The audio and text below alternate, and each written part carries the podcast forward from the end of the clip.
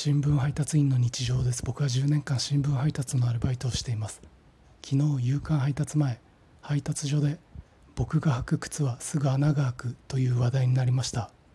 周りから靴をちゃんと洗っているからすぐ消耗すると言われました。その場にいた60代男性1人50代男性2人は今年に入ってから靴を洗ってないということが判明しました。靴を洗わないから長持ちするという意見を言っていました。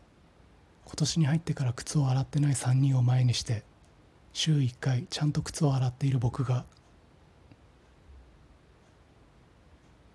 やばいやつみたいになりました。